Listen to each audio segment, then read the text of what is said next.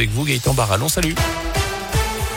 Salut Jérôme, bonjour à tous. C'est à la une, cette enquête ouverte à Lorette en cause des dégradations sur le bâtiment de la mairie le soir d'Halloween. Selon le progrès des vitres, ont notamment été brisées entre dimanche et lundi. Des individus auraient jeté des pierres et des pavés en direction de l'accueil et de la salle des mariages.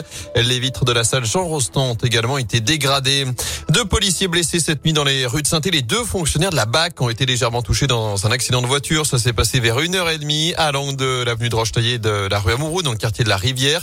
À bord de l'autre véhicule, homme de 18 ans qui a dû être désincarcéré avant d'être transporté en urgence relative à l'hôpital Nord.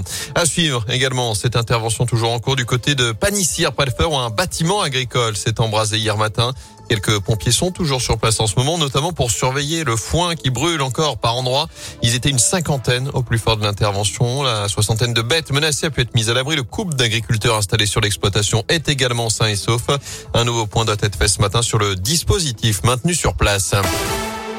Ils vont tenter de relever le défi du mois sans tabac. Plus de 6000 fumeurs originaires de la région se sont inscrits sur la plateforme dédiée à l'opération. Cette année encore, le mois sans tabac propose un accompagnement personnalisé à ceux qui souhaitent arrêter la cigarette. Il y a toujours le site et l'appli tabacinfoservice.fr, mais aussi la possibilité de s'entretenir avec un professionnel. Consultation en présentiel, par visio ou par téléphone au 39 89. Des entretiens individuels ou collectifs pour se sevrer une méthode qui visiblement fait ses preuves, Léa Dupérin. Oui, car d'après l'Agence régionale de santé, l'aide d'un professionnel augmente de 70% les chances de réussir son sevrage. Les volontaires sont en tout cas de plus en plus nombreux à se lancer chaque année. D'après le baromètre de Santé publique France, depuis le lancement du mois sans tabac en 2016 et jusqu'en 2019, 1,8 million de personnes ont essayé d'arrêter de fumer. Un élan collectif de 30 jours, durée jugée essentielle, hein, puisque si elle est atteinte, les chances d'arrêter de fumer définitivement sont multipliées par 5. À noter que les traitements par substitut nicotinique sont remboursés par l'assurance maladie sur prescription et ce depuis 2018. D'ailleurs, ces remboursements enregistrent chaque année un pic pendant le mois sans tabac. Et en trois ans, le nombre de personnes ayant eu recours à ces traitements a triplé. Du foot avec la colère des supporters des Verts, toujours privés de victoire depuis le début de la saison. Quatre groupes ultra appellent au rassemblement ce dimanche avant le match à huis clos face à Clermont dans le Chaudron.